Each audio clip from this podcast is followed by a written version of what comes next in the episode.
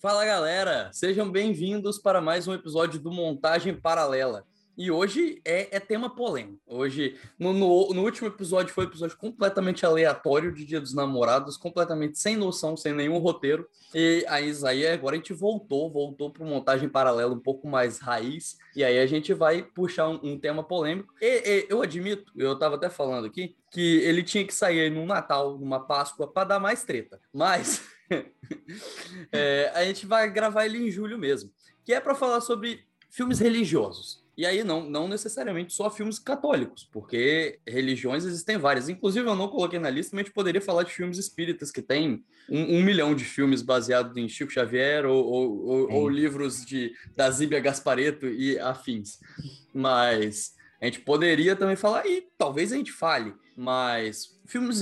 O, o tema é, vai ser filmes religiosos. E aí, para essa conversa, eu convidei o Ronald, que eu conheci o Ronald, sei lá, quando que foi aquela palestra que eu fui em Piuma assistir? Foi de 2018? Nossa, foi. Deixa eu ver. Eu acho eu que acho foi que por aí. 2018 ou 2017. Eu tava no ensino médio ainda. É, foi, foi 2017 ou 2018 que me convidaram para ir lá numa palestra porque o Saulo Ribeiro, que é um escritor capixaba, Isso. É, ia lá ia passar o filme que, que foi baseado no livro dele. Eu já tinha visto o filme no Festival de Vitória. Mas os aí, Incontestáveis. Exatamente, Os Incontestáveis, que agora tá no Prime Video. Então fica a dica que é um filme bem legal. Ele é um filme capixaba. Uhum. É um filme feito com pouca grana, um filme independente, mas é um filme bem legal. É, eu já tinha assistido ele no Festival de Vitória, mas falei, ah, bora, legal, para conhecer. Acabei que eu voltei de carona com o Saulo, porque tava chovendo, tava caindo o mundo naquele dia. Eu, eu, precisei pedir e... carona para o próprio escritor para voltar para casa. e Vila Velha é a Veneza do Espírito Santo, né? Chove não, e eu, alaga. Eu, eu, eu, moro em Cariacica. Olha, olha o Cariacica? respeito. Olha o respeito. Ah, desculpa aí. Desculpa aí. Cariacica é o lugar onde Paul McCartney fechou. Então, é isso. É, é, só isso que eu tenho para falar mesmo. Só isso, só para é, marcar. Não, é, é, só isso que eu tenho para falar de Cariacica mesmo. Mas é, foi, foi, um dia legal. E eu conheci o Ronald lá e ele ficou falando, pediu dicas de crítica e tal. E, e naquela época, você chegou a falar comigo que você ia para o seminário, que você queria ser padre uhum. e tal. E de, algum tempo depois, agora esse ano, ele me mandou uma mensagem falando: pô, quero escrever. E aí ele entrou para o site. Se você entrar no site, você já vai ver algumas críticas dele escreveu sobre o Run, é, escreveu sobre Rogai por Nós, que inclusive vai entrar aqui nesse podcast de alguma forma, vai. em algum momento. escreveu sobre Saint Maud, que também vai entrar aqui em algum momento. E aí é por isso que eu chamei, porque é, eu entendo que como uma pessoa que cresceu na, na igreja, assim como eu, a gente teve esse contato com esses filmes religiosos. É, seja na, na, na, Globo, que sempre passava, agora nem passa mais tanto, mas antigamente passava, toda Páscoa passava. Eu, eu até falei em um podcast que tinha um, um filme com a Giovanna Antonelli, que ela fazia Maria, que passava em toda Santa Páscoa. É, eu lembro disso até hoje. mas seja, seja vendo na TV aberta ou, ou, ou na própria igreja, em, em eventos e afins, a gente sempre teve contato com esses filmes. E aí eu, eu puxei para o Ronald, eu até achei que talvez a opinião dele fosse oposta à minha. Mas a gente já descobriu que não é tanto assim. Uhum. Mas eu sempre me senti um pouco estranho, porque por que gostar. é, não, mas é porque por gostar de cinema mesmo, sempre que a galera falava, ah, vão... eles sabiam que eu gostava de cinema, e falavam, ah, vamos fazer uhum. alguma coisa dos jovens e passar filme. Eu falava, vamos passar Deus não está morto. Eu falei, não, não vamos, não vamos, é ruim. Não, gente. É ruim. Tem Por melhor. que, vocês querem fazer isso? melhorzinhos. Por que, que vocês querem fazer isso? É, e, e, e aí eu, eu, eu venho disso que eu acho que isso puxa um pouco, e foi até o primeiro tema que eu coloquei aqui, que é essa separação entre conteúdo e, e linguagem. Porque eu admito uhum. que esses filmes, todos como mensagem, eles são lindos. Todos eles têm mensagens maravilhosas. Mensagens de milagre, mensagens de, de, de, de, de esperança. As mensagens são bonitas. Mas como uhum. filme, eles não são legais. E aí é que eu, eu não curto. tipo, tipo Porque Deus... exatamente esse, esse, esse caminho que existe esses dois lados, né? Você tem a, a justamente a mensagem e você tem que está muito ligado à, à matéria da religião, né? O que a religião Sim. trata, e você tem a linguagem cinematográfica. Então, às vezes não, não, não consegue fazer essa separação e, e aí acaba criando tumulto. Então, a maioria dos tumultos, as polêmicas que a gente vê, igual a gente estava comentando até agora há pouco de Rogai por Nós, é por causa de uma, de uma confusão, talvez, desses dois, é, desses dois universos, né? Às vezes, é, o que está muito puxado para um lado cinematográfico, aí o pessoal do religioso puxa para eles e fica ofendido. Aí, às vezes, é o contrário. Então, é... Aí, às vezes, vai, vai muito pro religioso e esquece de fazer alguma coisa mais cinematográfica, que funcione, exatamente. né? Como, como filme. É, exatamente. Uhum. É, é, nessa, é nessa vibe. E... E também cabe a entender que é ficção, né? A gente vai falar aqui de alguns, de alguns filmes que, mesmo eles tendo um fundo bíblico, eles têm coisas de ficção. Então, tipo, é uhum. filme. Você não preenche. E isso até puxa um pouco pro tema, mas só para continuar aqui. E aí eu acho que tem essa separação, tipo, Deus não está morto. A mensagem de Deus não está morto é maravilhosa, mas, uhum. cara, eu, eu não aceito até hoje a escalação de elenco. Como que eles decidiram escalar o ator que faz o Hércules para ser um filósofo? Quem que teve essa ideia? Tipo, ele não é um bom ator. A gente fica, eu fico olhando, gente, eu vi esse moço, eu vi esse moço aqui em algum filme. Eu sou muito assim também, né? Tô assistindo o filme. Eu vi esse moço em algum filme. De onde que filme que ele é?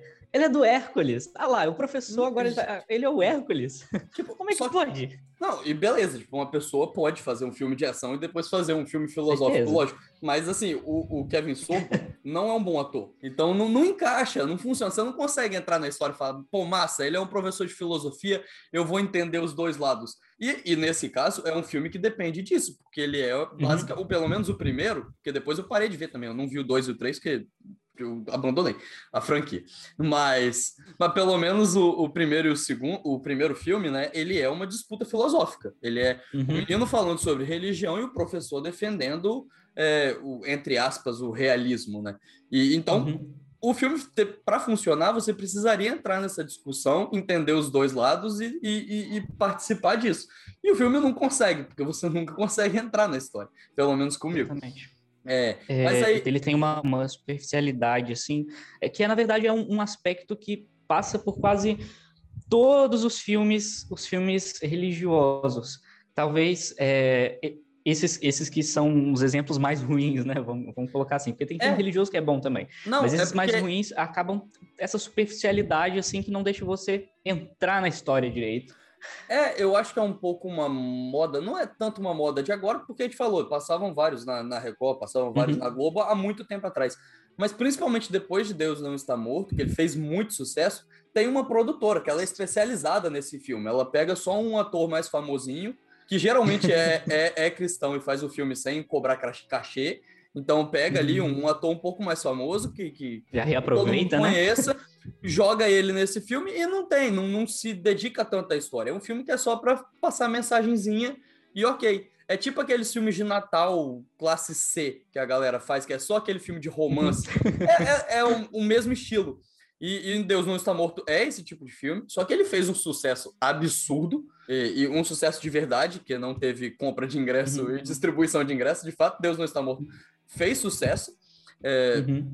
Inexplicável. Ainda assim é inexplicável, mas ele fez sucesso de verdade. Foi um milagre. E, e, e, e, muitos outros filmes seguiram nesse, nessa métrica. Então, vários filmes que você vai ver na Netflix desse tema são todos esse uhum. mesmo estilo de filme. Tem uma Jennifer Garner da vida, tem um ator um pouquinho mais famoso, e aí eles puxam dentro disso e, e fazem o, o filme sem sem, sem grande coisa, não é um filme que. É igual o rascunho da Disney, né? Eles reaproveitam, reaproveitam o rascunho para poder usar depois.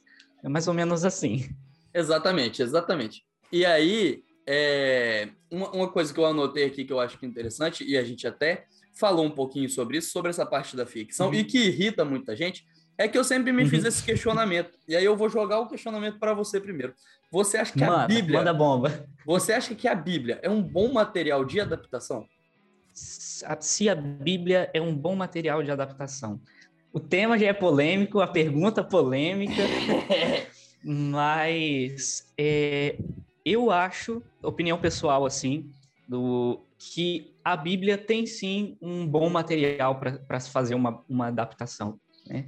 É, tanto é que a gente tem bons exemplos de filmes que pegaram essa inspiração bíblica e conseguiram transformar em uma obra que a gente consiga realmente é, aproveitar bem, né? A conseguir assistir de uma forma que tem uma experiência muito boa. Então, é, o, o que não pode acontecer é o que acontece nessa maioria das vezes, né? É, o que não pode acontecer é o que acontece. Eu adorei essa frase. é, que ficar naquela superficialidade, né? Porque a Bíblia em si ela tem uma mensagem muito profunda. E às vezes os produtores, os diretores, eles querem fazer um profunda ali também, e aí acabam não conseguindo passar realmente uma experiência cinematográfica em si ele se atém tanto a essa profundidade, ao sentimento e por aí vai, que aí acaba não, não indo de uma forma boa, como projeto cinematográfico, né? É, a gente estava falando de Deus não está morto, né? Do Milagres do Paraíso também. É, eles são filmes que passam uma impressão para gente de, de filme para passar em encontro de igreja, Sim. Porque o foco deles, o foco deles é, é a mensagem, né? Então não, não, não, tem problema a continuidade, não tem problema se aquela menina naquele take tava com um casaco vermelho e no take seguinte ela tá com um casaco azul. Porque ela tá falando, ela tá falando da mensagem ali que tá aparecendo pra gente. E aí, às vezes, essa, essa essência cinematográfica fica, fica de lado. E é aí que os críticos eles acabam puxando um pouco. E aí o pessoal leva para o pessoal, né? Ah, o público leva para o âmbito pessoal e acaba achando que os críticos, que são ateus, que, que não gostam de filme que aborda religião, mas é, é tudo uma questão de, de saber aproveitar. Nós, assim como os livros, né? Porque a Bíblia ela é um livro. Então nós temos filmes que foram Sim. baseados em livros e que foram muito bem adaptados. Né? Tanto é que existe a categoria da, do Oscar da Academia, que é justamente de melhor adaptação, né? melhor roteiro adaptado. É, então, existe, existe sim formas, existem, né, no plural, formas de adaptar bem a Bíblia, de fazer bons, é, boas contações de história por meio das lentes das câmeras, usando a Bíblia como material porque é, não é porque ela pertence a um determinado cenário, né, ao cenário religioso, que você não pode aproveitar dela para fazer filmes. Inclusive, eu acho uma, uma, uma coisa muito interessante é, que eu sempre quis falar sobre, porque eu sou uma, uma pessoa religiosa, mas eu também gosto muito de cinema, muito mesmo. E eu sempre quis fazer essas associações, né? E tem uma, uma, uma carta encíclica da Igreja Católica que o Papa ele justamente é, incentivava o uso do cinema como forma de evangelização. Então eu acho muito interessante é, essa visão de que tem como sim fazer certos aproveitamentos e a gente inclui, pode incluir bem, muito bem a Bíblia aqui nesse meio, é, para fazer sim uma boa adaptação. E aí a gente tem inúmeros filmes que, que pegam o material da Bíblia, né? pegam a, aquela história que está sendo contada e não tão simplesmente a história, mas também a mensagem que ela acaba não ficando de lado e consegue fazer uma boa adaptação. Um, um exemplo que eu sempre cito, que para mim, para mim está lá no, no, topo dos topos dos trabalhos que, que é, tem um viés assim religioso também, é, mas também você pode ter várias interpretações, porque é um filme de múltiplas camadas. É o Mãe do Darren Aronofsky, que ele tem uma abordagem que pega de Gênesis, perpassa todo o Antigo Testamento, Novo Testamento, chega até o Apocalipse. Né? A gente, se a gente pegar a, a, a veia religiosa, né? essa interpretação religiosa, e o filme ele consegue muito bem passar a sua mensagem em relação à mãe natureza, em relação ao homem, o que ele faz com a mãe natureza. Então, ele consegue conciliar bem a mensagem bíblica com é, os artifícios cinematográficos fazer um bom filme e ainda trazer aquela experiência de angústia que o filme, por duas horas, consegue ficar, fazer a gente ficar preso ali. Então, é, é sim, é um bom material para ser aproveitado, né? É só saber, saber aproveitar. Não, é, eu, eu, eu, fiz a pergunta polêmica, mas, mas, eu concordo. Só que ao mesmo tempo eu, eu, discordo. Eu concordo com a parte da profundidade, eu concordo plenamente também com, com o mãe. Mas, por exemplo, eu não acho que a, a, a galera da igreja aqui curte tanto mãe. É, é, Exatamente. Porque, porque não, é, não é um filme fiel. A, a, a uhum. Ele é muito mais fiel a, a ideias e, e mensagens do que a, a Bíblia em si. E é por isso que às vezes eu uhum. penso isso. Por exemplo, eu, eu pensei nisso. É, acho que é de 2017 ou 2018, aquele Maria Madalena. Não sei se você assistiu, Ah, que é uhum. o Eu já Phoenix. assisti já. Que o Joaquin Phoenix Ah, faz sim. Jesus. Eu, eu assisti esse filme com, com a minha mãe e com a minha tia. E minha mãe Eu saiu... assisti no seminário esse filme.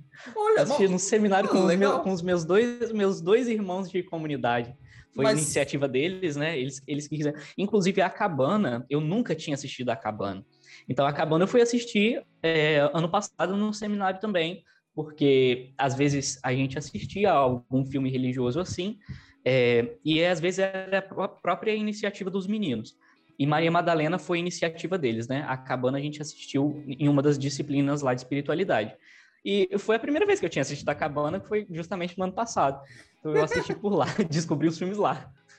Não, mas, é, mas só que eu, eu fiquei pensando, e aí eu até lembro que eu falei isso com a minha mãe, eu falei, cara, a, a Bíblia, porque a Maria Madalena ele é baseado muito em escritos que não estão na Bíblia, e, e eu, eu não vejo problema nisso, eu, é aquela parte da ficção que, que a gente estava falando e que eu acho que preenche, porque nesse aspecto, eu acho que tem um aspecto que a Bíblia não é um, material, um bom material de- adaptação, porque ela, ela deixa muitos espaços em branco. E aí, quando um filme tenta preencher esses espaços, ele pode é, gerar alguma, alguma treta. Eu acho que Maria Madalena. Eu vi Uhum. muita gente falando mal de Maria Madalena. Porque Maria Madalena é uma personagem muito importante na Bíblia, mas ela não tem uma, um conto dela, vamos dizer. Tipo, ninguém É uma- para e conta a história dela ali na Bíblia. Então, quando você É. vai tentar preencher esses espaços, é, a gente começa a cair em, em coisas que nem todo mundo concorda. Nem todas as Exatamente. religiões concordam, nem todos. E, e a Bíblia tem esse aspecto. Ela não é um livro fechadinho de, de né? Ele, Uhum. tem, ele, tem, ele vai contando passagens, ele deixa espaços em branco e também tem uma outra questão que são os pontos de vista, porque quando você vai para os evangelhos, tem a mesma Uhum. história que Mateus conta de um jeito e Lucas conta de outro. E aí como que você faz para adaptar? Qual que você usa? Como que você Qual, que- junta? qual que vai ser? É. Vai no, no do NT. Entendeu? É uma parada complexa. Tem até um filme que ele é antigo, ele é do Pier Paolo Pasolini, é um diretor italiano, que é o Evangelho segundo Mateus. E Uhum. Eu, eu, ah, eu gosto do filme, mas não, não tanto, mas acho um, um ótimo filme. O, o, o mais curioso dele é exatamente isso. Ele pega o Evangelho de Mateus, é, o, nome, o nome deixa isso muito claro, né? Tipo, não precisava nem falado. Mas ele faz uma adaptação extremamente fiel. A linguagem é muito próxima da linguagem da Bíblia. Ele tenta ser o mais fiel possível à Bíblia. E aí é onde eu acho que o filme acaba pecando, entendeu? Mas eu entendo que o objetivo do diretor era fazer o, o filme o mais fiel possível. E ele escolhe um dos evangelhos. Então, ele acaba um pouco com esse problema. Ele fala: ó, esse filme aqui é baseado no Evangelho de São Mateus. E é isso. Não Ponto. tem, não tem ponto de vista de Marcos, não tem ponto de vista, não tem. É, é Mateus, é esse é o ponto de vista que a gente está usando. Então, eu acho, eu acho que tem es- esses, essas questões ainda com a Bíblia. E aí, quando esses filmes. Outro que, que também Uhum. faz isso, é que esse eu nem curto tanto, eu até eu botei ele, é, eu separo uma lista de exemplos, eu botei ele como exemplo bom, mas eu deixei uma interrogação. Porque não é, não é um filme que eu acho maravilhoso, que é o Noé, que é do. que também é do, do Darren Aronofsky. Darren Aronofsky. Ele gosta, Muito, ele muito gosta de- engraçado. O Darren Aronofsky gosta dessas coisas assim, né? De, de causar polêmica. Ah, ele, ele Ele gosta, de ele, filme de- ele gosta de, de coisas religiosas, né? Ele é judeu, né? Eu tava lendo, eu tava, Sim. eu tava quando eu assisti Mãe, não lembro quando eu assisti Mãe, mas depois que eu assisti, é, eu fui caçar a biografia do Darren para saber. Gente, o Darren, ele é o quê? Ele é ateu, deixa eu ver aqui. Aí eu fui pesquisar e descobri que ele é de uma família judia, né? Ele vem Sim. de uma, de uma família de judeus. É, então, interessante. É, é, eu acho que isso às vezes ajuda muito a entender as visões. Por exemplo, o Scorsese ele é um Uhum. diretor que ele gosta muito de usar é, coisas religiosas. Ele tem um filme que é extremamente polêmico, e esse eu entendo porque que ele é polêmico, que é, é o, A Última Tentação de Cristo, que é, cara, é polêmica a, a- a cada instante do filme. E aí eu, eu- eu não tenho como discordar. É, Porque ele realmente, tipo, a hora que ele apresenta é, João Batista e é basicamente uma rave, é assim, é aquela hora que você fala, Uhum. "Ca- calma, o que que tá acontecendo aqui? Mas, É, o filme, o- durante o filme você fica tipo assim, gente, é, tá, tá, calma aí, calma aí que eu tenho que rebobinar a fita aqui, que eu tenho que É. novamente repensar o que, que eu tô vendo. exato. Mas o, o Scorsese, ele gosta muito, e o Scorsese, ele é católico, ele é um, um diretor que Uhum. ele é extremamente religioso, e ele faz questão de incluir isso nos filmes dele, seja em segundo plano, ou seja quando ele faz o, o A Última Tentação de Cristo. E eu acho que também ajuda, porque quando você pega a última tentação de Cristo, eu entendo porque que ele, ele é polêmico e ele, de fato, não seria um filme que eu ia insistir para passar no, no, grupo de jovens da igreja. Não, eu, eu, não, eu não seria doido a esse ponto. É, mas... Só ia, ia atacar um monte de coisa em você. Não, não, não, não faria isso. Porque eu acho que, que dá para você chegar num meio termo. A última tentação de Cristo ele é experimental demais para a galera. mas, se você filtrar, é, a mensagem do filme é muito forte mas ele consegue uhum. pegar essa mensagem, ele faz também um pouco do que o, Mãe faz, e que também não é um filme que a gente passaria no, no grupo de jovens. também não. é, é criar uma história muito angustiante e completamente diferente, experimental ali, mas na mensagem, quando você filtra, é uma mensagem que ela é muito bonita, ela é uma mensagem de esperança, ela é uma mensagem que tem tudo a ver com, com a mensagem da religião. Só que ele não se apega uhum. a fatos religiosos. E, e eu Exatamente. acho que isso é o que cria polêmica às vezes. Né? O, o A Última é. Tentação de Cristo, ele não, ele não foca em recriações religiosas. Então, Jesus é, é quase um hippie. É, como eu falei, João Batista é, o, é o líder de uma rave. Então, é, não é, não é aquela coisa que tirei da página e tenho aqui essa representação é, bonitinha e religiosa. Não é. E, é, uhum. e, e, aí ele gera, assim, obviamente, polêmica, mas as mensagens são muito legais. É, é, porque o que acontece é quando você pega essa, é, esse cenário bíblico, né, o cenário, o cenário religioso, e, e, de alguma forma cai um pinguinho, uma gotinha no roteiro ali sobre religião ou sobre é, algum aspecto bíblico, aí parece que é, existe essa exigência de que tem que ser exatamente é, daquela forma, porque senão não é bom, porque senão não é, é é, e que... Aí existe aqui outro contraponto, né? É, que, é, que, é... que, é... o que está escrito e a liberdade criativa. Exato, que, o que a gente já é tinha falado antes, a ficção, né? Sobre a ficção. Não, mas é uma exigência que eu acho muito. Me, me, não vou usar a palavra idiota, eu ia usar, mas não vou usar. eu acho estranho, porque, por exemplo, a representação de Jesus no filme geralmente é o homem branco europeu. E que a gente é, sabe que ele não era um homem branco europeu. Então você uhum. quer a, a, o rigor, mas não tanto. Porque... Mas com exceções. Né? Exato. Né? Se você colocar... Tem que ser assim, mas tem... se você colocar o cara que é árabe, que não tem o cabelo do mesmo jeito, já, já não é, não, não é a representação. Isso mas é. como que não é? É, pelo amor de Deus. É, eu acho que isso é fica até... aí a polêmica aí, ó. Não, mas fica, exato. Mas é, porque tem um outro diretor, que ele gosta muito de religião também, que é o Mel Gibson. E ele fez Mel o Gibson. Paixão de Cristo, que também é um filme polêmico. Só que eu acho que o Paixão de Cristo ele é polêmico pela quantidade de violência. Muita gente não gosta é. porque ele é um filme extremamente violento. Uhum. Apesar de eu não gostar por outros motivos. Eu não sou o maior fã de Paixão de Cristo. Eu, inclusive, eu fui ver Paixão de Cristo esse ano. Eu não tinha visto Paixão de Cristo. Porque na época de lançamento. Eu assisti Paixão de Cristo acho umas duas vezes. Na... Primeira vez que eu assisti, eu assisti sozinho na noite de sexta-feira. Porque minha mãe não quis assistir comigo, ia então, passar na Record. Mas é isso. Na época que ele lançou, eu lembro que, tipo, ele passou lá na quadra atrás da. lá em Iriri, onde meus avós moram, né? É, passou atrás da quadra e todo mundo foi assistir. E minha mãe falou: Não, você não vai assistir porque ele é muito violento. Muito e... violento. Minha mãe falou a mesma coisa. E aí eu não fui assistir. E aí, depois que passou esse hype, eu nunca parei para assistir. E esse ano ele ia uhum. sair do, do Telecine, que eu tenho assinatura, e falei: Ah, eu vou assistir. Eu tenho que assistir. eu tenho aqui. que assistir. e eu fui, putz, eu não curti o filme. Porque, Você vai todo é, naquela, naquele tô... negócio assim, nossa, deve ser. e, e, acabou que, que não é a mesma coisa que, que eu entendo que os outros sentem, mas o, o uhum. meu problema é o fato do filme fazer essa confusão. O Mel Gibson parece que ele quer é, o realismo extremo, então ele joga o realismo Exatamente. na violência, ele pega o realismo, ele fala tudo em hebreu. Claro que se você assistiu na Record, você assistiu dublado, não tem isso. Mas, dublado. Mas se você assistiu é, a versão legendada, não tem fala. Depois eu assisti legendado. Não tem falas em inglês, é, é, tudo em hebreu, é tudo em latim, é tudo na, nas línguas da época. Então ele fala. Ele, aramaico, ele, né? Também. Exato, aramaico também. Então ele, ele faz uma parada extremamente realista mas ao mesmo tempo uhum. ele não é um filme realista, porque na, na linguagem cinematográfica ele pesa a mão em câmera lenta, ele faz umas paradas que não, não são. Então eu fico confuso naquilo. Ele quer ser realista ou ele não quer ser realista? Porque tem umas uhum. horas que. Tem, tem a, a, cena que corta a orelha, do que Pedro corta a orelha do soldado, que ele uhum. volta a cena, e é uma cena super estilizada, parece 300 do Zack Snyder, assim. Eu falei, gente. Nossa, é mesmo. Agora que você falou que eu consegui repassar, assim, é muito 300. É realista ou não é realista? O que, que o Mel Gibson queria fazer? E, e o que uhum. me incomoda no filme é isso. Mas eu, eu entendo, eu entendo também ele, ele ser um pouco polêmico, porque. E é, e é aí que, que cai, porque é extremamente violento. Na Bíblia é extremamente violento. Uhum. Mas só que parece que quando passa isso para a imagem, a pessoa fala: ah, não, eu não queria. mas, não, tá ruim. Como assim? Não é assim. quando você lê a, a Paixão de Cristo, ela é violenta. Tipo, uhum. é muito pesado, cara. e, e, mas parece que alguém tentar fazer muito. isso no cinema, não. Você quer a versão tranquila, a versão leve, onde a chicotada não parece doer, onde, sabe.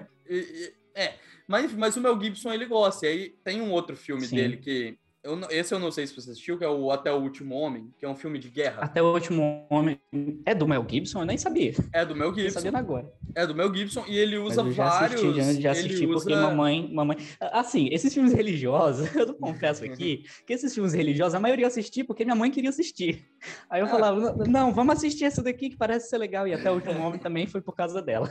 É, mas o Até o Último Homem, isso é bem em segundo plano, é né? Muito eu bom. acho que se você não assiste é, talvez ele não é um filme que é escancarado, né? Você tem que assistir é. para entender que ele tem um aspecto religioso.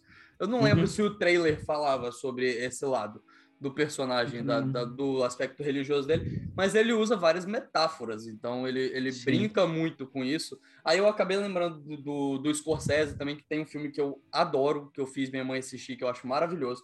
É um dos eu melhores minha mãe assistir. Não, é, eu acho que é um dos melhores filmes do Scorsese real, e o Scorsese é meu diretor favorito, é, que é Silêncio, que também é com Andrew Garfield, é porque eu lembrei porque ele tá nos dois filmes. E que, putz, eu acho Silêncio maravilhoso, eu acho Silêncio uma obra-prima, que, Isso que... não assisti ainda, não. Vou assistir. Viu? Obrigado pela indicação. não, assiste, assiste Silêncio. É um filme longo, ele é bem lento, mas ele conta a história de dois padres que vão para o Japão, dois padres jesuítas que vão para o Japão na época do Japão feudal. Então eles são perseguidos, porque naquela época os católicos uhum. não eram permitidos no Japão. Mas eles vão lá em busca de um padre que se perdeu. E ele é um filme que ele não sei se eu passaria ele no, no, grupo de jovens. Não acho que ele é tão problemático. No grupo de é, jovens.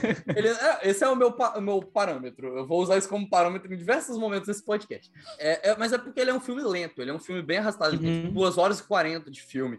E, mas ele fala uhum. muito sobre comunhão, a mensagem é muito bonita, e no final a mensagem de religião é muito forte. É muito forte uhum. mesmo. É, é, eu acho maravilhoso o que esse filme faz. É, e tem o Andrew Garfield, tem o, o Lion Neeson. O Lion Neeson faz o padre também, então é, é um filme que eu, que eu gosto muito. O, o, o Scorsese ele faz aqui muito do que o Mel Gibson faz, que é usar o, o, o plano superior para parecer que Deus está vendo aquilo. E, e, ele brinca muito com isso, eu, eu gosto muito. Mas o Até o Último Homem é um filme que eu gosto, porque ele faz essas metáforas. E, e aí tudo bem, eu entendo que elas estão em segundo plano. O foco do filme é ser um filme de guerra, é ser um filme de Segunda Guerra Mundial e tal mas é, ele tem esse aspecto e é um aspecto importante do protagonista, então não, não dá para abandonar. Mas são alguns filmes, mas eu acho que às vezes a galera quer é, um pouco daquela visão do, dos filmes bíblicos clássicos, porque lá na Hollywood clássica. É, os filmes bíblicos eram sensação. A galera gostava de fazer filme bíblico, até porque, na, na real, eram, eram, os, eram as maiores produções da época, eram os filmes bíblicos. Eles faziam sets gigantescos, contratavam os melhores atores. É, porque dava grana. Dava grana, a galera ia assistir o filme. E eram filmes imensos também. Eram tipo filmes de três horas e meia de duração, quatro horas de duração. a galera pesava a mão e, e, e fazia sucesso. É, era um, um gênero que a, a Record tá querendo trazer de volta. Record. Não, é um gênero que a Record tá querendo... bíblicas. Exato, tá querendo trazer de volta, mas que fez muito sucesso na Hollywood clássica ali, entre a década de 50, 60, é, um pouquinho da década de 40, é, foi, foi uhum. muito importante. Tem alguns clássicos. Os Dez Mandamentos é um filme clássico, não da Record, é, mas é... é... o, o, mais antigo, mais antigo, a geração, a geração Nutella é, conhece o da Record, da, que, da novela que adaptou. Tinha a novela e fui assistir ao filme depois. E descobri que fui, que fui tapeado porque eram as mesmas mesma coisa. Era, tinha só uma ceninha do Josué no início que eles tinham feito lá depois. Mas o antigo. E olha que eu acho que aquela abertura do Mar Vermelho do antigo ainda é melhor do que a da Record. Mas eu não tenho nenhuma dúvida disso. Eu tenho, eu tenho certeza absoluta disso. Mas esperando tem. uma semana que aqueles anúncios, anúncios, os anúncios da Record do mar vai se abrir, o mar vai se abrir, e tô esperando de um jeito sensacional. Aí eu vejo, ah, gente, prefiro o antigo. Mas tem, tem, tem os Dez Mandamentos, que é um filme maravilhoso. É, tem o A Maior História de Todos os Tempos, que aí ele é um filme longo e ele, ele faz exatamente aquilo que a gente uhum. falou. Ele pega as principais passagens e ele adapta a história de Jesus inteira, é do nascimento até a morte. É a maior história de todos os tempos e o maior filme dos, de todos os tempos também. Ele quis fazer, fazer isso também. Ah, inclusive, são, são três diretores, porque não era só um diretor. É, é um filme que ele é dirigido pelo David Lean, que é um diretor incrível. É, que é o mesmo diretor do Lawrence da Arábia. Então, é para você entender, tipo, eram filmes épicos mesmo, sabe? Não é não, é, não era qualquer filme. Quando era para fazer um filme bíblico, a galera realmente investia no filme e falava, não é como a gente está falando, sabe, de fazer esse filme que é repetido. Eles se dedicavam e faziam uma parada bíblica e que tinha e que prezava. Nesse caso, eles prezavam sim por uma certa fidelidade. Eram filmes que uhum. tinham um, um, aspecto de fidelidade muito forte, mas que também tinham um aspecto cinematográfico muito interessante o, o, a maior história de todos os tempos faz isso muito bem. O, eu não falei o nome dos outros diretores, é o Jean Neg... eu não lembro o sobrenome dele, vai ficar faltando, que é Jean alguma coisa. É, e, e tem o George Stevens. São três diretores, três diretores incríveis que fazem a maior história de todos os tempos. E também tem um outro que eu gosto muito, que aí ele, ele sai um pouco porque ele não é um filme baseado em nenhuma parte da Bíblia.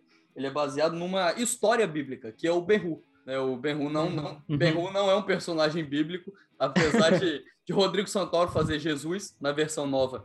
E, inclusive, isso é, isso é interessante. Na versão antiga, Jesus é só uma sombra. não sei se você assistiu o, o antigo, é, lá da década de 50, mas ele só aparece os pés e, e na sombra. É, aparece falando, tem falas de Jesus, mas nunca aparece a uhum. imagem uhum. de Jesus. É, e no novo eles escolheram fazer isso. Jesus é, é, é mais é, ele está ali, ele está ali em carne e osso e é o Rodrigo Santoro que faz Jesus, né?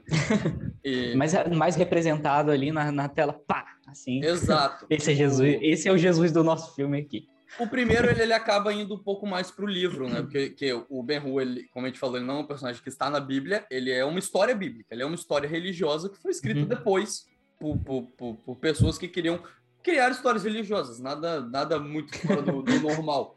É, é uma história clássica uhum. que era contada para crianças por muito, muito tempo.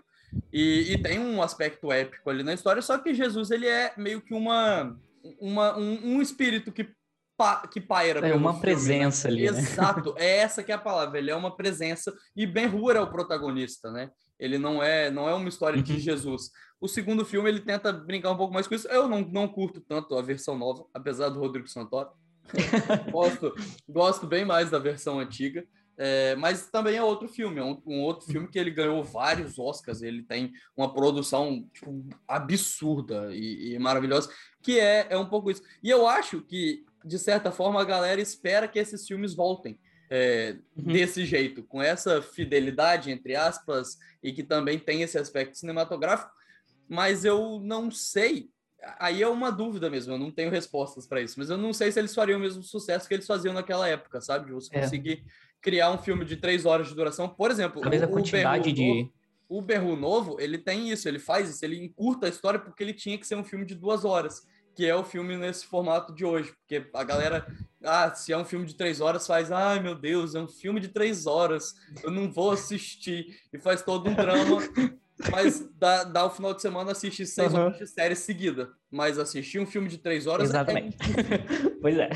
Mas é, é, muito dessa nossa geração. E aí fica uma história corrida. O Berru Novo, eu acho que, apesar dele ter um filme, ter uma cena de corrida, ele é um filme corrido. É, ele é um filme que ele tem que se acelerar para se encaixar nesse formato. E aí eu, eu fico nessa dúvida, sabe? Eu tenho esse questionamento de será que esses filmes fariam sucesso hoje? Eu, eu não, não sei, eu admito que eu não tenho uma resposta. Acho que alguém teria que ter coragem de fazer um filme de três horas e meia com a vida de Jesus nesse mesmo aspecto épico para ver se é funciona. pela quantidade de fiéis, né? A gente vê muito é que a quantidade de quantidade de, de fiéis é, vem caindo muito. Então, de, de uma certa forma, né? Então, antigamente você tinha religião de uma, de uma forma bem presente na, na vida das pessoas. É, então, mas pode ser, pode ser que não também, né? Também Eu também fico nessa, nesse, em cima do muro, assim, né? Porque pode ser também que tenha muita, muita gente que diz a partir desses filmes que, se bem produzidos, podem trazer uma, uma mensagem muito boa, como a gente citou, tem como sim né, ter essa mensagem Não, boa. É, mas é porque eu fico pensando, é, essa dúvida se cria na minha cabeça até pelo próprio silêncio. Tipo, é, eu entendo que uhum. o Silêncio não é um filme tão comentado do Scorsese. E ele é um dos meus filmes favoritos do Scorsese. É, eu assisti ele no cinema, tipo, o cinema tava vazio, não tinha quase ninguém no cinema.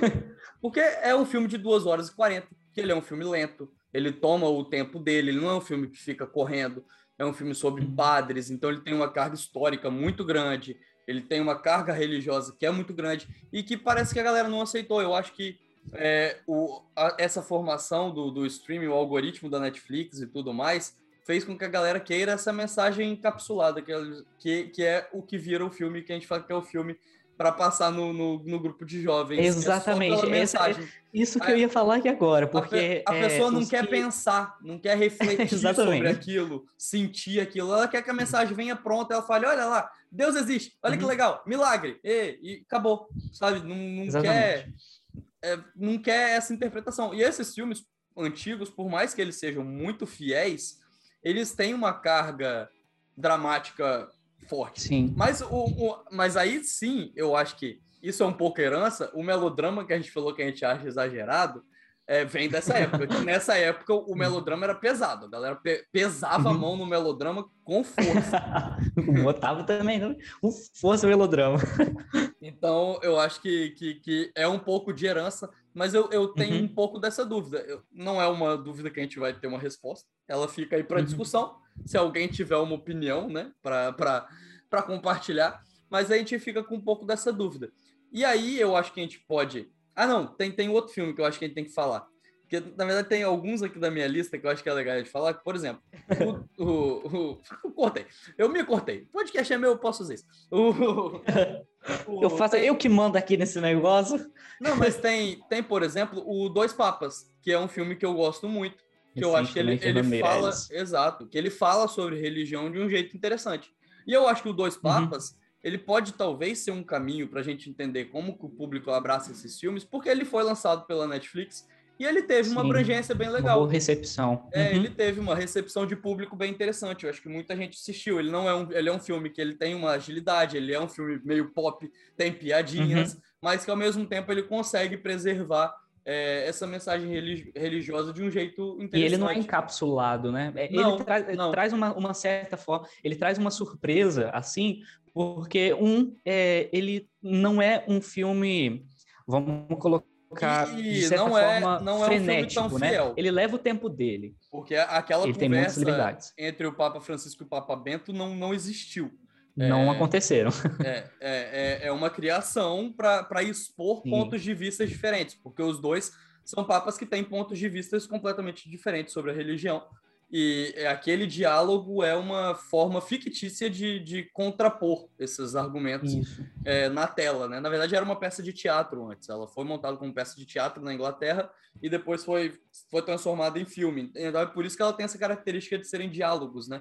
mas esses diálogos uhum. não existiram. Eu vi muita gente falando, nossa, eu não é... sabia que o Papa Francisco tinha conversado com o vento. Não, eles não conversaram. Isso não, não existiu. Sim. Então, é, e é interessante justamente porque ele sai um pouco dessa, dessa curva, porque ele é um filme que leva o tempo dele, né? Ele é um filme longuinho em comparação com, com os filmes que a Netflix produziu. É, ele é um filme basicamente de diálogos ou seja, tinha tudo para ser boicotado por todo mundo. É um filme longo, um filme que o pessoal só fica falando, e como que ele teve uma boa recepção. Né? É, então, o, o segredo está justamente nessa, nessa, nessa questão da mensagem encapsulada ou não, porque parece que a, a recepção maior né, são desses filmes que têm essa mensagem encapsulada, que já vem tudo pronto. E esses filmes que têm um certo, um certo nível de profundidade, um certo nível de questionamento, que é justamente o que a religião propõe, profundidade e questionamento. E o Dois é, Papas ele faz isso. É, exatamente. Porque então, ele, ele, é... não, ele, não, apresenta, eu gosto disso, que ele não apresenta uma resposta. São dois padres uhum. que têm opiniões diferentes. Um é, é mais conservador com, com, em relação aos rumos da igreja, o outro é, bem menos conservador, né? É, e, e não, não, existe uma resposta pronta. Não falar, ah, não, esse é o certo, esse é o errado, sabe? É, é um Exatamente. confronto de opiniões que deixa muito para o público pensar: ah, será que eu concordo mais com um, mais com outro? E tá tudo bem se você concordar com, com um ou com outro, sabe? Um ou com outro. Então ele, é, eu acho que aí tá o fato de não ter uma mensagem encapsulada. Porque se o Fernando uhum. Meirelles terminasse o filme falando, ah, não, Papa Francisco está certo. É, Exatamente. Não, é, ele, ele encapsularia a mensagem e ele não faz isso. Ele deixa em aberto. Ele fala, ó, esses são os rumos agora, mas é, pense, pense sobre esses dois lados uhum. e no que você concorda ou no que você não concorda. É, eu gosto, eu gosto disso que esse filme faz. Exatamente. É uma, é uma mensagem muito boa. Tem um trabalho muito bom, um trabalho técnico, um trabalho de pesquisa muito, muito bom. Eu falo, eu falo, falo agora como uma pessoa que, que conhece bem é, a questão, as questões da igreja. Então, o trabalho de figurino, o trabalho histórico é impecável. E é justamente esse esse rumo essa estrutura de, de roteiro e de, e de, drama que a gente espera em algum filme que, que traga essa abordagem, né? Alguma coisa que tenha profundidade e que consiga se explorar dentro das suas possibilidades. É, eu, eu, eu sou apaixonado por cinema justamente por isso, porque o filme o filme ele consegue se explorar, né? Ele tem muitos caminhos de se explorar. Então, é, e um filme religioso ele não tem menos capacidades do que isso por ele trazer algo que vai além do sensível, né? É, por falar em algo que vai além do, do, sensível, eu nem sei se a gente, a gente terminou esse ponto dos, dos exemplos Não, bons, terminou, né? Acho que terminou, eu acho que é, é, é, uma boa conexão. Eu acho que é o que você ia fazer, que você ia conectar com, com os filmes de terror, porque você... Tá porque é, os filmes, eu estava falando com o Flávio, quando ele me convidou, que eu falei que eu gostava muito mais dos, dos filmes de terror que tinham essa abordagem religiosa do que os próprios filmes religiosos. E que eu achava, que eu achava engraçado isso. É, porque o que acontece? É, o, o elemento essencial do filme de terror é o quê? É o medo. E o medo, ele é uma reação humana ao que é desconhecido, né? E a ciência ela lida praticamente com o que é conhecido, com o que é sensível. Ela dá explicação para o que a gente consegue ver. E a religião é, ela está muito mais para o caminho do, do, do, que é desconhecido. Então você tem a figura de Deus, você tem a figura dos milagres, você tem a figura do demônio. E é por isso que os filmes de terror eles vão estar tá praticamente, quase que de certa forma, né? Eu, eu nem sei, eu acho que devem existir exceções, eu não consigo citar exceções aqui, mas eu creio que devem existir, né? Mas tá, os filmes de terror eles estão basicamente ligados à, à religião, porque a partir do momento que você tem é, algo que vai além do normal, ou seja, o paranormal, você entra numa, numa dimensão que a religião ela está abraçando um pouquinho mais. Então, é, os filmes de terror, eles têm muito, muito uma pegada, assim, parece que tem, nesses, nesses últimos anos, né, tem vindo muito essa temática da, da religiosidade, do fanatismo religioso, é, das alegorias religiosas, e de como que a religião é vista dentro desse, desse espaço, né? Antes você tinha mais aquela visão, é, você, vê, você vê em filmes como O Exorcista, é, ou ou num, num, clássico também do terror psicológico, você tem o Bebê de Rosemary, você tem muito essa visão do paranormal de Deus, diabo, né, da, da, da intervenção maligna. Os filmes antigos, eles têm muito disso, né? É, e parece que hoje... Eram, eles eram muito baseados na, na, dicotomia, que foi até o que eu coloquei ali, que é o Isso, céu e o inferno. céu e inferno, exatamente. Então você tem o, o, o, bom e o ruim, e é muito... Isso é muito travado, né? O, é, uhum. Talvez é, eu não concordo com isso, deixando claro, mas que a galera gosta de chamar de novo terror, que parece que é quando essas coisas se misturam um pouco, né? E ah, que, sim, pós-terror, é, é um, né? É, pós-terror. Mas que é, é, um pouco de caô, porque o Exorcista, por exemplo, ele mistura, mas sim, mas ele, ele é focado na, na separação, né? Você tem o bom uhum. e o ruim muito bem estabelecidos ali. Ó, isso aqui é sim. é bom, isso aqui é ruim. O padre é santo, o, o outro não. Então, é, o filme ele, fa ele trabalha com essas separações, mas não necessariamente Sim. ele faz essas separações nas discussões dele. Eu acho que aí é que, que talvez esteja a diferença. Que quando a galera fala do pós-terror, é, eu acho uhum. que o uhum. pós-terror ele, ele mistura é na, na, na, construção dos personagens. E aí eu concordo. Isso. Mas eu acho que as discussões do Exorcista, por exemplo, elas não são é, discussões tão monocromáticas, elas são bem complexas. Se você ficar pensando Sim, ali sobre como ele usa os símbolos, sobre como ele dialoga com tudo, é, é bem complexo. Mas esses filmes de terror, a gente sabe que eles geram muito polêmica. E aí é porque a galera não curte. Tem, tem um filme que eu nem lembro o nome, eu não coloquei ele na lista porque eu não lembro o nome, mas que ele é um filme sobre uma, uma menina que ela é ateia e que ela começa a, a sentir as chagas de Cristo. E esse ah, é Estigmata. Eu assisti Isso. no seminário também. Caraca! Mas, os, não, foi, mas foi o quem que professor passou? de história. O professor, meu professor passou? de história que passou. Uhum, pra gente, assistam Estigmata. Vai ser muito... Porque o professor, o professor de história, ele já chegou pra gente, a primeira aula era sobre sagrado e profano. Aí ele já chegou lançando aqueles negócios do código, dos código, do código da Vinci. Aí ele começou falando de um monte de coisa da igreja. Aí eu falei, gente, eu não imaginei que eu fosse entrar em crise dentro de um seminário. Aí eu assisti Estigmata, foi dentro do seminário. É um filme, é um filme bem assim mesmo, uma ateia que sente as, os, os estigmas de Cristo. É Marav maravilhoso. Eu não esperava que você fosse ver estigmata no seminário. pois é, nem eu. Mas ele é um filme que ele gerou muita polêmica, porque ele Sim. pega essas, essas, esses símbolos que são propriamente da Bíblia, são pro, propriamente religiosos e joga em um contexto que, que, que é bem, bem complexo. Ele é um filme que ele, ele é complexo. Eu nem sei se eu curto tanto Também. assim o filme como cinema, mas ele é um filme que ele gerou muita polêmica. É... Muita. Mas, mas, mas os, é... os, filmes de terror, eles tendem a ter essa, essa, essa polêmica que anda junto com eles, né? Igual eu tava falando, tava falando com você de, de Rogai por Nós agora, que também estava dando um monte de polêmica no YouTube, entre as redes sociais. É, católicas também. Teve um outro filme que, que eu acho que foi muito, muito boicotado, não lembro qual foi, mas também gerou muita polêmica, assim, por, não, o, por envolver... o próprio Código da Vinci, que você citou, o Código da Vinci, é, os padres ah, é. falavam é. abertamente na missa, tipo, não assista Sim. esse filme. E que, cara, é só uma obra de ficção. Ah, a Freira, tipo... lembrei. No, ah, quando, tava, tá. quando tava lançando a Freira que eu lembro que foi muito boicotado também. Foi, foi. Mas, tipo, mas o Código da Vinci, tipo, ai, é, é uma história de ficção, sabe? A freira também, sabe? É só uma parada uhum. de ficção que eu não, não consigo. Eu, eu, eu, lembro da época do Código da Vinci também foi um filme que eu só fui ver um, um bom tempo depois que eu, tipo, eu vi em tela quente. Porque minha mãe também falou: você não vai assistir esse filme no cinema. Eu falei, tá bom, não vou assistir esse filme no cinema. Mas. Porque, porque os padres falavam abertamente, tipo, não assista. E que uhum. quando eu assisti, eu falei, é sério, é um Proibido. Que isso ia, ia afetar minha religiosidade, porque eu assisti isso, eu vou deixar de ser católico? Eu falei, não, cara, não, não vou, não, não não consigo achar que isso faça sentido. Porque eu, eu é. enxergo só como uma história de ficção, sabe? Eu não vejo grandes problemas. É. Eu, eu digo abertamente, quando, as pessoas me perguntam, ah, Ronald, porque muita gente me vê é, postando várias coisas sobre, sobre filmes, né? Quando eu posto lá, posto lá nos stories, lá no Letterboxd, que eu criei meu perfil lá, aí eu compartilho toda vez que eu assisto.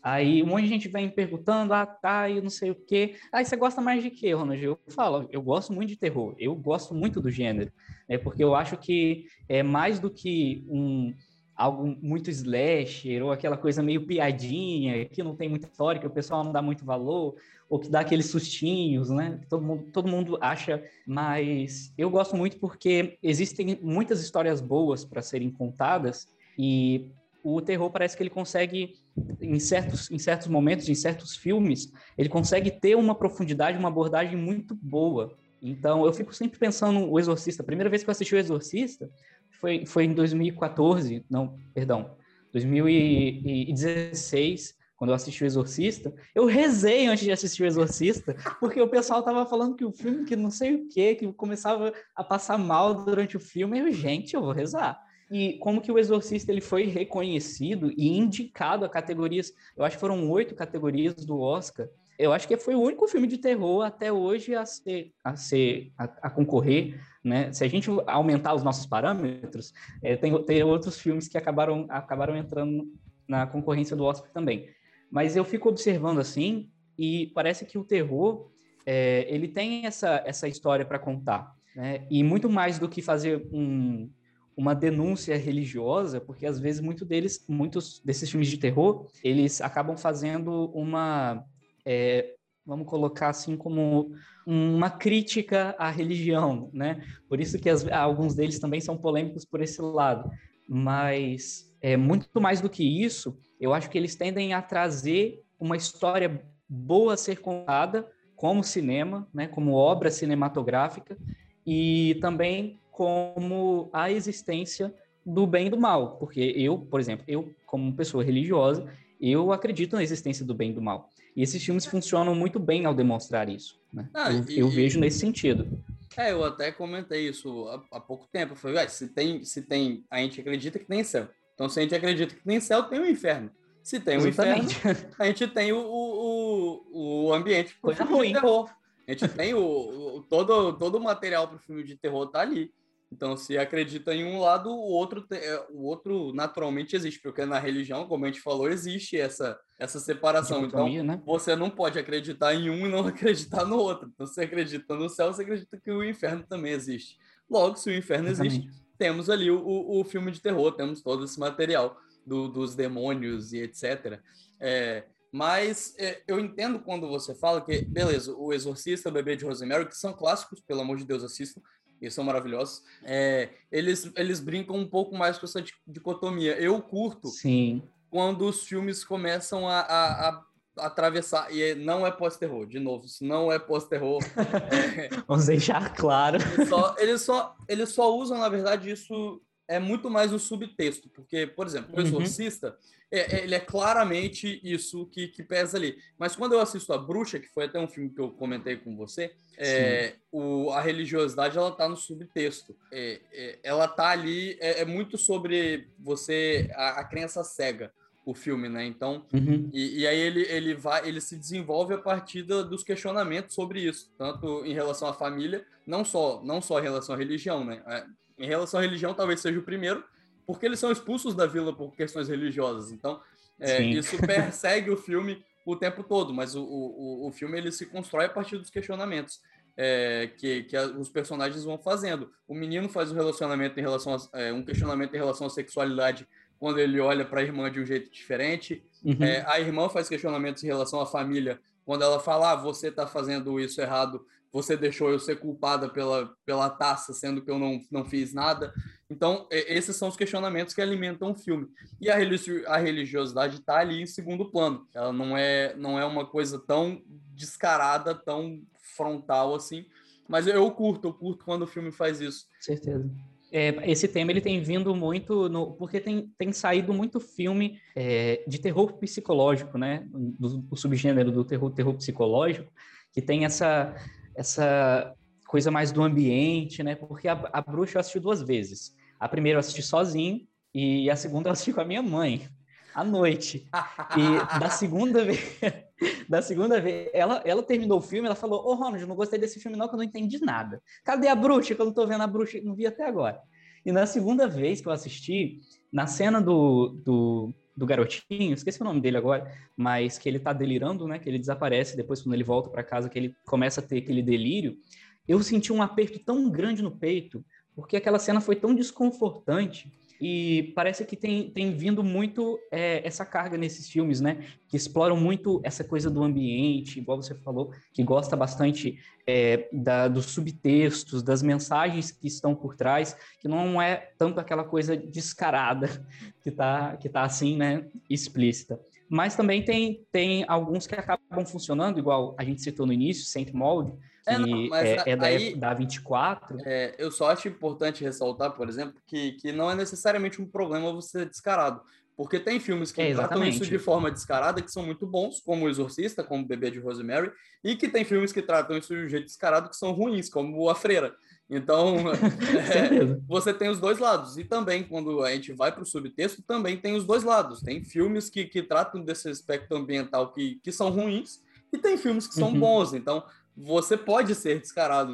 Não é, é, é por isso que eu acho que, que rola essa confusão do pós-terror, que a galera acha que todos os filmes que são bons têm esse aspecto, não necessariamente. Sim, não necessariamente. É, você pode uhum. ser mais descarado e ser um grande filme também, mas é, é, existem os dois lados. Pode, pode dar para ser bom e ruim em, em, ambos os aspectos. E aí, Silent Mode é um bom exemplo, porque é um bom filme. Exatamente. É, vai muito, eu, eu creio que vai muito é, da, da pessoa que está ali, tá ali conduzindo. Porque tem que ter uma, uma certa sensibilidade para não pesar a mão em um lado e acabar deixando pecar em outro lado, porque nós temos muitos exemplos de é, roteiros meia-bocas que conseguiram se tornar grandes filmes por causa dos diretores. E nós temos roteiros muito bons que foram transformados em filmes muito ruins por causa dos diretores. Então, é, é muito uma questão de saber utilizar, né? Porque, igual é, você citou, Flávio, tem esses, esses dois lados, né? Filmes descarados que são muito bons, mas também tem muitos, muitos ruins, que acabam ficando descarados demais. E Saint Mold, ele é muito interessante é, porque ele traz a religião em primeiríssimo plano, né? Tá ali, escancarado. É, mas como que ele consegue trabalhar essa questão também da dualidade do bem e do mal como um subtexto. Ele não tem, ele tem a religião, sim, como um, um primeiro plano, mas aí sim a dicotomia, tipo lá no Exorcista que a gente estava citando, né? Que é essa dicotomia que está no primeiro plano, aqui ela vem no segundo plano aliado ao psicológico. Então, ali do segundo ato para frente, você tem uma, uma dúvida, opa, eu acho que ela não está ouvindo mais Deus, eu acho que não é Deus mais, ou será que ainda é Deus? Não sei, eu achei muito interessante. Será que não é nenhum dos dois? Ela é só uma garota Será que não é um dos dois? Ela, ela é esquizofrênica? Eu achei muito interessante que é, no terceiro ato, eu não sei se você notou, mas o, o, o olho dela tá cada um de uma cor. É, quando eu, eu assisti, eu assisti ao filme duas vezes também. Tem uma coisa para assistir filme duas vezes eu nunca vi. Mas eu achei muito interessante porque foi tipo que o é, que fizeram em A Mansão Bly, né? Na, na Maldição da Mansão Bly, que colocaram quando a, a...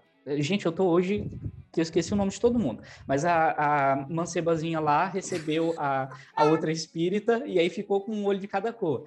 Mas eu achei muito interessante porque é, trabalha essa dualidade num segundo plano e coloca ali a dúvida. Então é muito interessante porque é uma prova de que não necessariamente você é, tudo que é expositivo ele vai ser de certa forma ruim. Né? Você tem um dispositivo bom e tem um dispositivo ruim. Então, é, existe esses dois lados aí mesmo. Eu acho muito bacana quando o terror ele consegue saber dosar bem, porque ele consegue contar uma história espetacular. Prova disso são esses filmes que a gente está vendo que tem saído bastante.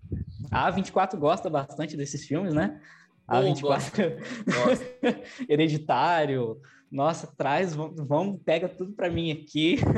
Gosta, a 24 gosta até porque, na real, a, a vibe da 24, né? Eu até tô, tô, tô prometendo, eu tenho, tenho que gravar esse podcast. Eu quero gravar um podcast falando sobre, só sobre os filmes da 24.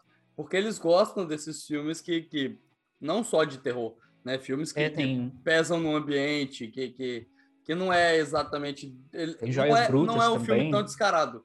Joias Brutas é da 24 também. Sim. Que sim. não é um filme de terror, ele é um filme é um filme, é, é, é um suspense, né? Porque ele é angustiante, de certa forma. Mas a 24 tem um, tem um dedo bom, ela tem um dedo bom. Mal ou menos, né? Mal ou menos que, é. na, na verdade, o, eu sempre falo isso, o negócio é, é, é, são os filmes que a gente tem acesso no Brasil. Porque tem um filme da 24 que eu já tô vendo umas críticas saindo, que eles descartaram o filme esse ano. É, eles estavam com um monte de filme, né? E no ano passado eles não uhum. lançaram uhum. praticamente nada por conta do, da pandemia porque a 24 é uma produtora muito pequena e eles não podem correr o risco de lançar o filme e não ganhar nada. Então eles uhum. não são uma Paramount que consegue lançar o filme na Netflix e ah, beleza, ganhei o dinheiro aqui e tô tranquila, não vou falir. Se a 24 fizer uma parada dessa, ela corre o risco de, de falência, porque ela basicamente coloca o dinheiro no filme para receber. É, é uhum. é, é, muito contadinho, a grana deles é contadinha.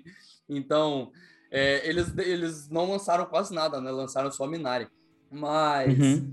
é, eles, ele, aí eles acumularam um monte de coisa e agora eles começaram a descartar. Eles fizeram uma parceria com a Apple TV com o Hulu nos Estados Unidos uhum. e eles começaram a descartar uns filmes. E eles descartaram um filme que, que o, o, o pôster tem falando que, que é referência a Bebê de Rosemary. falei, Ih! E aí eu já vi umas críticas muito negativas ao filme. falei, putz, Mas é, aí tem, tem até um crítico que ele falou, é, fica muito claro por que eles descartaram, porque é um filme que não fazia sentido lançar no cinema, uhum. porque ia ser um filme ruim. Então eles já descartaram. Esse filme não vai nem chegar aqui no Brasil direito. É, vai assistir quem gosta caçando na internet. Então, o grande público não vai nem saber que ele existe. O grande público vai continuar uhum. adorando a 24 porque ele não vai estrear no cinema. ele vai ficar escondido ali na, na, prateleira, porque foi exatamente o que eles fizeram. Só, a gente vai te vender aqui. Deixa aí escondido. Não, não, não fala não conta, conta não. Ninguém, não. Não, não conta, conta, conta pra, ninguém. ninguém. não. Vai Exato. ser nosso segredinho aqui. vai ficar Mas só aí que, pra gente aqui. Que ele é um filme que, que eu não assisti o filme ainda. Eu acho que se chama é, B positivo, eu acho, alguma coisa assim. Que é uma parada de uma menina que quer engravidar e aí ela começa a, a ter dúvidas se ela tá louca. É, eu não sei se ele tem propriamente os aspectos religiosos, religiosos do bebê de Rosemary uhum. ou se ele só pega esse aspecto da loucura. Mas ele, uhum. o, no pôster ele fala que é um filme que, que vai na trilha de bebê de Rosemary, que é uma parada perigosa, porque você falar é. que você vai na trilha, na de, trilha de, um, de, um, de um clássicozão. Clássico. Exato. Mas é, eu, acho, eu acho que é muito isso. Eu, eu não tenho é. mais tanta coisa para falar. É, no podcast, você tem mais alguma coisa para falar? Eu, eu, acho que a gente conseguiu abranger muito, e se a gente quiser falar muito. mais sobre filme de terror com, com esse aspecto, qualquer coisa a gente chama o Thiago e faz um Eu Não Acredito em eu Nada. Não acredito em nada.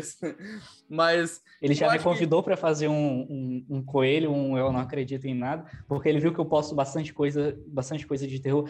Inclusive, deixa eu fazer o meu jabá, porque eu posso divulgar o meu Instagram, né? Posso claro divulgar meu pode. Instagram. Eu vou deixar arroba... o link na bio, eu sempre deixo o link. Bota lá na bio também, arroba Ronald aqui no B, para me seguir lá no Instagram, que eu posto lá também a, a, as minhas críticas, as minhas pequenas críticas. Eu não, não posto muita coisa no feed, mas eu posto no, nos stories toda vez que eu assisto. Lá do Letterboxd, que eu criei meu perfil lá e estou sempre compartilhando. Aí ele me convidou, fica aí no ar, não sei se eu vou participar, não sei se eu estou convidado, vai, fica vai. aí no ar só. em algum momento vai, porque você gosta em de escrever Em algum momento terror. vai. Em algum momento isso vai acontecer. Talvez quando, quando for um episódio sobre algum desses clássicos, eu já falei que, que, que quando for rolar alguma coisa de Exorcista eu quero estar. Tá quando for rolar coisas do John Carpenter, eu quero estar. Tá. Eu já deixo claro pro Thiago é, quais são os que eu quero participar, entendeu?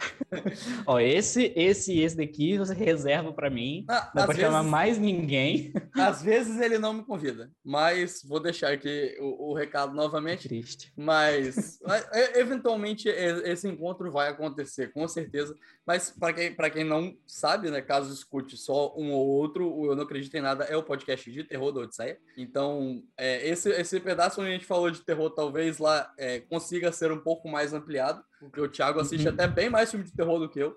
Eu gosto de filme de terror, mas não sou. Às vezes ele possa. Fanático. Eu também, também, também gosto, mas eu não, não, não tenho é, um catálogo assim tão grande de filmes assistidos igual ele, porque ele posta, eu acompanho ele e ele posta é, as críticas lá, as estrelinhas dele de uns filmes que eu nem sabia que existia. Então eu tô assim, gente, eu não sabia que esse filme existia.